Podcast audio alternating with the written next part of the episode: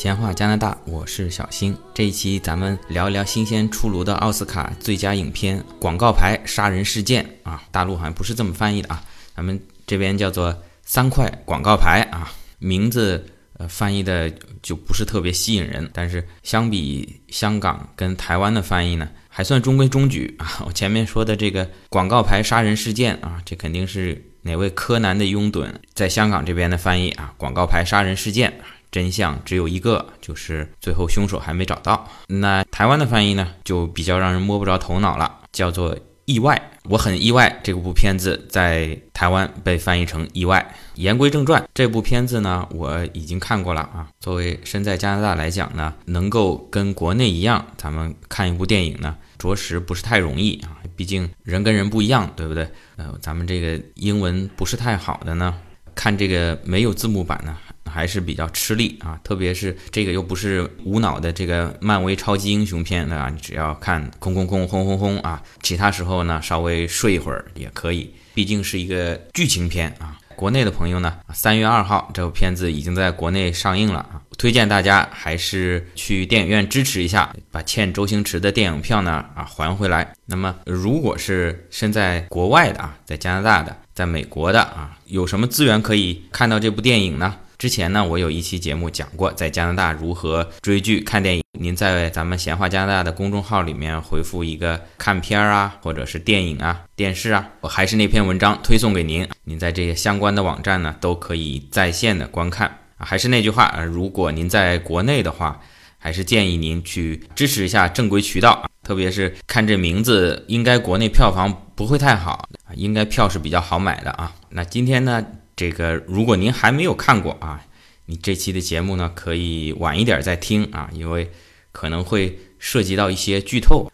当然，这部片子呢，剧情并不复杂啊，透了其实也没太大关系啊。主要您看他的表演啊，镜头语言的一些应用啊，啊，还有这些演员的演技啊，特别是女主不是外人，那是咱嫂子，这个弗朗西斯·麦克多蒙德，名字比较长，但是她是我兄弟的妻子啊。她老公那是科恩兄弟其中的一位啊，这位大姐非常的厉害啊，这次呢又是奥斯卡最佳女主角的获得啊，已经是第二次了啊，上次是一九九六年的那个《冰雪暴》啊，之前的节目里面，呃，我也给大家推荐过《冰雪暴》这部美剧啊，它获奖的是《冰雪暴》电影。《冰雪暴》这个系列呢，已经出了一部电影、三部美剧了啊。基本上故事背景呢，都是在美国的最北边啊，什么明尼苏达州啊、北德克他州呀这些地方啊，跟加拿大接壤。里面的一些场景呢，作为在加拿大华人看上去比较熟悉啊。到了冬天啊，到处的冰天雪地。长达几个月，这个雪都不会化。特别在电影中，我看到一个场景啊，非常的引起共鸣，就是这边因为外面都是雪地嘛，我们通常呢都会出去的时候穿上一个长筒靴啊，并且是防滑的。然后呢，到了房间的时候呢，就一定要换鞋子，因为这个长筒靴脚底下积了很多积雪，包括防滑的这些沙子。我忘了是在电影还是这个美剧当中有一个很明显的桥段，就是进房间先脱鞋。有一些讲国外的媒体常常会说，到了美国啊，如何如何的这个干净啊，只有中国人家里是有拖鞋的，老外呢，通常就是外面的鞋子直接穿到家里啊，都直接进卧室啊，直接没有拖鞋就上床的啊。我想或许可能啊，因为在可能南方啊一些比较干净的城市，在美国的北部呢，呃或者加拿大来说呢，这种情况呢应该说是不存在的。哎呀，因为特别是到了冬天。外面有雪，或者是结了冰，市政部门啊就要在马路上面撒沙子、小碎石，然后融雪的盐，整个人行道上相对来说比较脏啊，一塌糊涂啊，所以我们在家里通常还是会换拖鞋。在这个幼儿园、学校也都会有这种标识啊，告诉你，如果你的这个靴子是脏的话，是不能入内的。你或者套鞋套啊，或者我之前买房子的时候，那个房产中介他另外在车里面备一双鞋啊，进房间的。所以说什么直接穿外面的鞋子上床不存在的啊。题外话，另外再推荐一下这个《冰雪暴》的电影，里面这个科恩嫂演技非常棒啊，第一次获得奥斯卡啊，而且这个单论剧情来说，比今年这部三块广告牌要好看的多啊，它非常有故事性，各种的巧合，同时你也可以了解一下啊，在咱们美国的北方还有加拿大这个冬天的。场景是怎样的啊？说回来说，咱们今年这部大热影片《三块广告牌》啊，这剧情并不复杂啊，就是女主呢，呃，女儿被奸杀了啊，警方呢迟迟的没有破案，这位女主呢就花钱啊，在这个镇上一条公路上面三块广告牌上面呢登了广告。啊，来追问警方为什么还没有破案啊？因为这是个小镇嘛，其实总共给我感觉要应该也不超过一千个人吧。啊，大家其实互相都是认识的。这个警长呢，在当地啊，是应该说是个老好人，非常好，工作也非常尽责。但这个破案这个事情啊，有有些时候一个是靠运气，一个是这个罪犯留下的一些痕迹，有些时候真的是很难讲他不尽职尽责啊，已经是。很尽力的情况下呢，没有破案，并且呢，这个警长呢是身患了胰腺癌啊，跟咱们乔帮主还有这个黄总理是一样的，只有一个月的生命了。整个是这个同情分啊都在他这边。那么因为女主呢登了这个广告啊，搞得咱们这位警长也是非常的尴尬啊，压力非常大啊。说起来，这位警长呢。也是这个咱们好莱坞著名的演员伍迪·哈德森啊，给我感觉他经常是有点这种老戏骨啊，金牌配角，经常在一些片子里面露面啊。像咱们一七年这个，我个人很喜欢的啊，这个《星球崛起三》啊，当然这个口碑《星球崛起》三部，一部是比一部差啊，但是作为一个收尾片吧，我觉得还行。里面这个咱们这伍迪·哈德森也演这个反派，还有就是给咱们印象比较深刻的就是跟咱们。呃，前几届的那个奥斯卡影帝也是演《星际穿越》的马修麦康纳啊，两个人演了一个比较高大上的、口碑非常好的美剧，叫《侦探》啊，真假的真啊。第一季里面等于他是也算是男主角啊，跟两个人是属于双男主角的配置，在这里面啊，还还有激情戏啊，我忘了第几集是是好像还有漏点啊，但这个不重要啊，这个不重要。在这个里面呢，他演的这个警长呢是位老好人啊。是个好父亲，两个女儿也是好丈夫，一个太太，在这个破案的上呢，也是尽职尽责啊，只是这个案子没有破。那么唯一很不幸的呢，就是，呃，身患癌症，只有一个月的寿命。因为这个事情呢，搞得压力也很大，同时呢，因为这个病痛的折磨呢，啊，最后是选择了自杀。这个警长电影里面叫威洛啊，对家人非常的好啊。在这个自杀之前呢，带着太太跟两个女儿啊去郊游啊河边，并且呢留下了三封信啊，然后饮弹自尽啊。自尽的时候呢，啊还给自己头上套了一个布袋儿，上面写着呢不要打开这个袋子，直接报警。他恐怕这个呃血肉模糊的这个场景啊，给自己的妻子啊孩子啊留下阴影，非常细心。那么一封信留给妻子，一封信呢，哎是留给这个女主啊。前面说了，女主呢。租了三块广告牌来控诉这个警方的不作为啊，当然是打引号的，是他认为的不作为。但是在美国啊，这个租广告牌还是挺贵的啊，他这三块大型广告牌呢要五千美金一个月啊。这女主呢是把前夫的一辆拖拉机给卖掉了，才换来这个第一个月的首付。那么后面马上就要没钱了，但是这个时候呢，有人匿名给他捐了五千块钱，供应了他后面一个月的广告费用。这个警长呢，留给女主的一封信呢，就告诉她，这个五千块钱呢是他支付的，对女主全家的这个遭遇呢表示同情，但是呢也表示了自己的遗憾。很多案子确实是警方呢也是无能为力，就像你在家里找一个什么东西啊，你尽力的去找啊，就是找不到。等过两天你没想找，它突然就出来了。那我们很多案子也是这样，警方非常尽力的去侦破啊，但是。啊，就是破不了啊！也许呢，过了很长时间，那在监狱里面啊，某些人一不小心说出来，他还曾经犯过哪个案子，哎，就这么抓住了啊！很多案子是也是这样破的。那么这个警长自杀以后呢，这个原来警长身边的也是咱们警员的一个小弟，这里面叫 Dixon 啊，他呢跟这个警长在警局里啊，等于是师徒啊，也像也有点像父子一样的啊，跟警长的关系啊非常的好。在知道警长。自杀以后呢，啊，也是非常的冲动，就把女主登广告的这家广告公司的老板给打了一顿，从二楼直接丢下去，打残了啊，也因此呢，被新任的这个警察局长直接开除了。那么前面说了，死去警长留了三封信嘛，啊，其中也有一封信是留给他的啊，在这封信里呢，威勒比警长就跟这个迪克森说啊，其实你的内心呢是不坏的，只不过有的时候呢，比较冲动，你要发现你自己内心的爱，这样呢能够成为一个好的探员。这个 Dixon 呢，等于就顿悟了啊，后来呢，反而是把从发广告的女主的这个对立面，重新回到了跟她一起并肩啊，要把这个强奸杀人犯抓到，回到了这条路上。总的来说，还是大的剧情还是比较平的啊，特别后来最终呢，这个杀人犯还是没有捉到，是一个开放式的结尾啊。当时我就看，如果是给这个 Dixon 把真凶抓到了啊，这个就俗了啊。结果果然啊，他抓到这个人不是真凶，经过 DNA 的检测，这个案子还是悬在那里，不知道会不会拍三块广告牌二。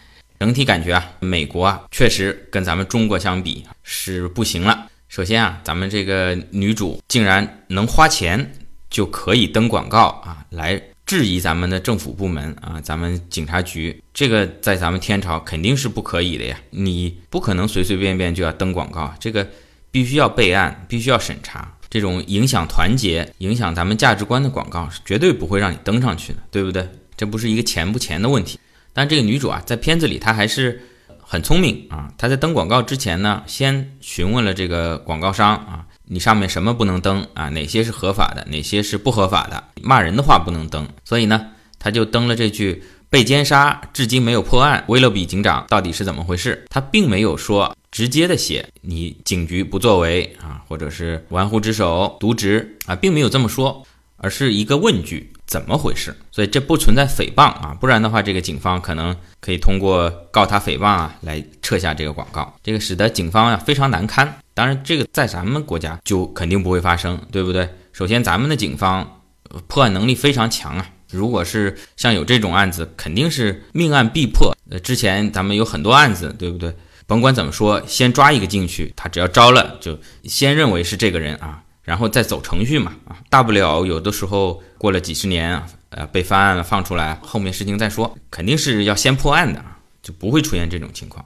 另外呢，就算出现了呢，这个广告呢也不可能让他登上去，对不对？登上去也得给他撤下来。还有啊，就算撤不下来啊啊，因为剧中提到了这条路呢，其实呢是一条比较荒的小马路。那我把这条路啊，咱们作为警方完全有能力啊，你广告登一个月，对不对？我这边道路封闭啊，让你绕个道，把这条路封了也可以嘛。而且这个美国的新闻机构啊，也非常没有政治觉悟。你想，像这种事情，就算网上发的都要赶紧删帖啊。他们这个电视台呢，还堂而皇之的啊，邀请女主在这个广告牌下面进一步的宣传啊。西方记者真是为了这点收视率啊，最起码的职业道德都没有，对不对？这个在咱们国家肯定是不允许的。再后来就是。这个女主广告牌啊，被已经停职的这个警员啊，Dixon 给烧掉了。烧掉了以后，这个女主一激动呢，她把警察局给烧了。这个是这部剧里我觉得比较夸张的一点啊。然后最后竟然呢，烧了警局呢也没事儿，警察就把他放走了啊！这里面还有我们非常熟悉的《权力游戏》里面这个小恶魔啊，在里面同样是本色出演，演了一个侏儒，为女主做了掩护。所以这个烧警局的案子啊就不了了之了，可以看出啊，这美国啊非常的乱啊，警察局被烧了啊，就这么算了。你说这个奸杀案难破，这个烧警局的案子应该是很容易破的。这个街上呢摄像头什么都没有啊，非常的落后，真的无可救药了。好，前面调侃的部分就到这里啊。这部片子我的角度给我感觉最大的呢，除了美的药丸以外呢，啊，感觉在北美的这些小镇上面啊。人民还是非常淳朴，在内心的心底里啊，还是有一种善啊，有一种爱。虽然表面上啊，好像一言不合就开骂，甚至就动手打人、打砸抢烧都有，可啊抢没有啊，打砸烧啊。但是真正的啊，内心心底里面还是有一种爱在。呃，像这个警长威勒比跟咱们女主有一场对手戏，就是在这个警局里面。一开始就是互相绕，就说你把这广告撤了，我不能撤啊，这是我的权利啊啊，反正就这些吧。那后来呢，这个咱们说了，这个警长已经是晚期胰腺癌嘛啊，说着说着，突然就是一咳嗽，一口鲜血啊，就喷在了女主的脸上啊。那这个时候，如果作为咱们普通人，可能一个是哎呦，你这个鲜血，你你这个有没有传染性啊？或者是你是故意吐在我脸上还是怎么样啊？但是从这个电影里面呢。警长威勒比啊，首先他是非常震惊啊，非常的呃过意不去，表示我不是故意的。而这个咱们女主呢啊，也没有任何的嫌弃，同样是在震惊之余，从内心中激发了极大的善啊啊，没有任何的啊责怪警长的意思，赶紧叫他好好休息。他说：“我去帮你叫人啊。”甚至于啊啊，直接就称他 baby 啊宝贝。后来这个警长被抬上救护车嘛，在抬上去的时候，他还跟他同事交代说：“赶紧把这个女主放了，因为他知道，因为女主登广告的这个事情啊，女主等于是跟整个警局里面的人啊是结下梁子了嘛。如果是待在局子里，恐怕是出什么意外啊。吩咐手下人赶紧把他放了。这是一个。再有就是咱们说这个警员迪克森。”本来是很反面的啊，当然也不能说反面啊，这个只是说建立在如果女主是正面的话，他是站在绝对对立面上的。但是在接到去世的警长威勒比给他的信以后呢，啊，产生了极大的转变。前面说了，女主把警局烧了嘛，烧的同时呢，这个咱们这迪克森警员正好是在警局里面，他在这个危难之时，还是把这个女主的女儿的这个卷宗啊。案件的卷宗给抢救出来啊，结果造成身上严重烧伤，住进了医院。巧的是呢，其实也不巧，可能这小镇总共也就这么一家医院啊，没多少病房。跟他住同一病房呢，是之前被他从二楼扔下去的这位广告商。到了医院啊，他也是非常的后悔，后悔打伤了对方啊，诚恳的道歉啊。而这位广告商呢，这小伙子呢，虽然嘴上说啊，你小子打我，现在也有报应了，对不对？但还是非常关心他啊，说你就别道歉了，别哭了啊，因为你这个眼泪水啊含有盐分，这样流出来呢不利于你伤口的愈合啊，并且给他倒了一杯橙汁，让他用吸管吸着喝。看得出啊，虽然这个美帝人民啊脾气很暴啊，但是呢，从内心来说呢啊还是善良淳朴啊，充满着爱。我相信啊，虽然女主知道这个咱们的警长是身患癌症，只有一个月的生命了。但她并不知道自己内心的善是达到什么样一个程度啊！在这个警长死后啊，我觉得如果时光倒流的话，女主可能不会再去登这个广告啊，或者说等警长去世以后啊，换了新的警长，我再登广告啊，让咱们这个威勒比警长能够在人生的最后一个月少一点压力。但是在之前呢，等于心里还是有一口气要出。我觉得这口气啊，不仅仅是针对警方的，其实呢，呃，也是。针对他自己的一个自责啊，如果不能在这个方向发泄出来呢，他会更加的怨恨自己啊，要憋出病来。其实啊，他女儿的遭遇奸杀呢，跟他呢是有很大关系的。剧中有交代啊，他女儿被奸杀的这一天呢，晚上呢是要去参加一个 party，跟女主借车啊，但女主没有借他，这母女俩就吵起来了嘛。吵起来，女儿说：“那我走着去好了啊，这个反正晚上不安全，我。”情愿自己在路半路上被强奸啊！这个母亲呢也是喷着酒气啊，说那好啊，我又祝愿你被强奸啊！结果这个一语成谶啊，真的发生了强奸啊，并且是残忍的奸杀，还放火烧死啊！那么女主之所以不肯把车借给女儿的原因是什么呢？按他的说法是女儿已经啊白天啊抽了一天的大麻了。就这位母亲说，白天女儿这吸毒都不管啊，晚上开车。